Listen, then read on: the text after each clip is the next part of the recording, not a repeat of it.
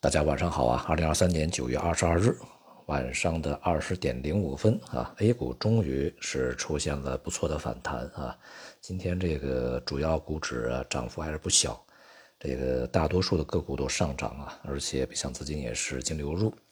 成交额呢也是较前几个交易日啊有一些这个放大啊，显示市场呢在前期这个震荡下行以后。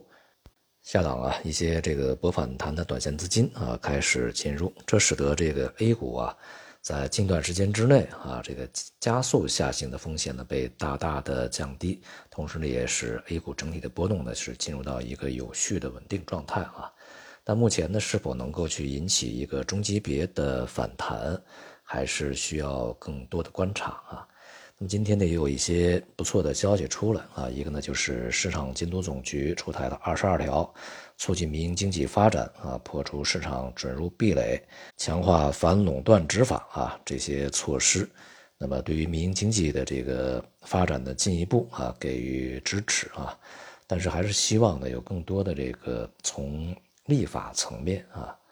能够进一步的强化、明确、深化啊，尤其是一些细节。如何落实？还有一些最根本的啊，这个保障制度能否去法法制化啊？这是对于民营经济发展呢，是一个长治久安的这个需要做的工作啊。不过呢，这段时间出台这些政策呢，也应该啊，是对这个民营企业呢，至少会有一个安抚作用啊。当然，最好也能带来提振作用啊。那么另外呢，对于这个外部资金而言啊，即前边这个上海、北京。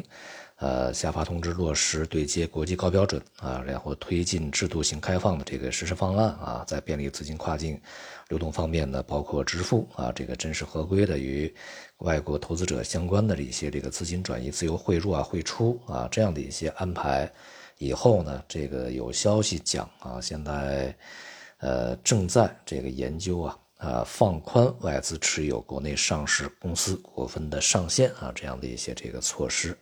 当然，这些这个措施啊，呃，出发点和目标是好的啊，但是呢，都是一些技术层面的一些改变啊。对于外资而言呢，他们更加看重的是投资的收益前景和投资的风险啊，究竟是一个什么样子？技术层面的便利呢，这个并不是啊，这个引发外资，呃，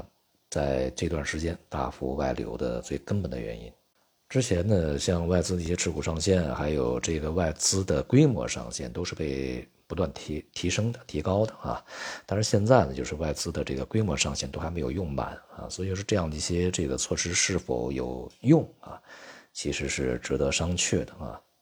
由于当前啊还是缺乏一些呃更加这个重量级别的、从根本上的一些利好啊消息，所以说目前的市场反弹呢，仍然啊这个。还是最好把它看作一个反弹啊，